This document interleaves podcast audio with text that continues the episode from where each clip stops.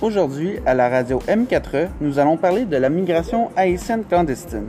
Vous êtes en présence de votre animateur Étienne Labbé et je suis accompagné de Ethan Barras, Mégane Tessier, Eliana Noël et d'Héloïse Bouchard. Alors, Ethan, quelle information globale avez-vous à nous offrir sur le sujet?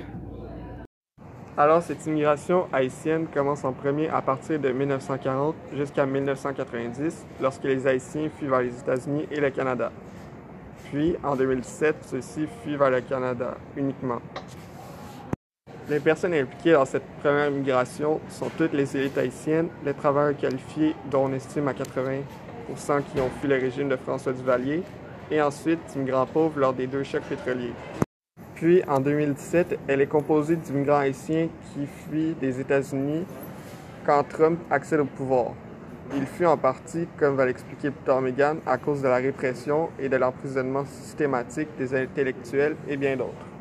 Merci Ethan. Pour la suite, ce sera au tour de Megan et d'Eliana de nous parler.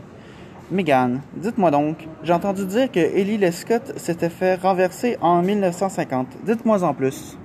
En effet, un renversement du pouvoir de Élie Lescott permet de faire monter François Duvalier au pouvoir de l'Haïti.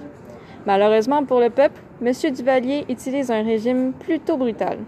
En effet, comme l'a dit Ethan plus tôt, des personnes se font arrêter pour leur intelligence qui pourrait mettre en péril son régime.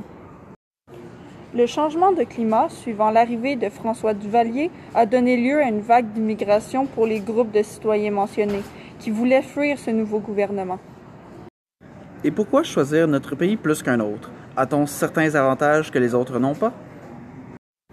Le Québec, qui est une terre d'accueil pour les immigrants et ayant un accord avec Haïti en particulier, était dans les premiers choix pour les Haïtiens pour des raisons de culture et de langue. En effet, beaucoup parlaient déjà français, rendant le tout plus facile. De plus, le Québec ayant une polyculture diversifiée ainsi que plusieurs religions, dont le catholicisme pratiqué par les Haïtiens, permettait une meilleure intégration de ces derniers. Megan, pouvez-vous nous éclairer sur la façon dont ils viennent au pays? Bien sûr. En 1978, deux événements se sont produits. Le 20 février, Bud Cullen et Jacques Couture signent une entente culturelle. Cette entente délègue la responsabilité au Québec de choisir ses immigrants économiques selon leurs critères. Ensuite, le 29 octobre, Air Canada a ouvert le premier vol direct entre Montréal et Port-au-Prince. Ces deux raisons ont favorisé l'arrivée de vagues d'immigrants haïtiens. En effet, certains Haïtiens parlent français et ont une religion chrétienne, ce qui figure dans les critères du Québec. En plus, il est beaucoup plus facile de voyager avec le vol direct qui lie Montréal et Port-au-Prince. Sans oublier que les nombreux séismes et autres catastrophes naturelles ont fait et font encore en sorte qu'ils subissent des problèmes financiers et de la famine. Leur gouvernement n'étant pas constitué comme le nôtre, ils ne peuvent pas compenser de la même façon et ainsi aider leurs citoyens. Beaucoup ont dû choisir, pour le bien de leur famille, de quitter pour émigrer vers d'autres pays. Ils ont laissé leur passé, des amis et tout ce qu'ils connaissaient pour aller vers une terre d'accueil qui allait leur donner un meilleur futur. Et pour approfondir, Héloïse, est-ce que c'est un phénomène nouveau? Et quelles sont les similitudes ou les différences avec les autres situations d'immigration? Non, Étienne, ce n'est pas un phénomène nouveau. Comme l'a dit Ethan plus tôt, nous pouvons observer la migration des Haïtiens clandestins depuis 1940. En effet, les nombreuses politiques dictatoriales, coups d'État et le séisme ont eu pour conséquence depuis plusieurs années que les immigrants haïtiens viennent ben, immigrer. Pour ce qui est des ressemblances, plusieurs immigrants passent par le chemin Roxham.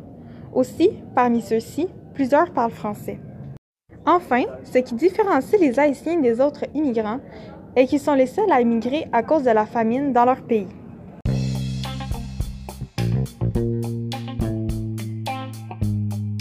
En conclusion, les Haïtiens viennent au pays pour améliorer leur sort. Le fait est que la plupart parlent français, ce qui aide grandement à améliorer leur intégration dans le pays.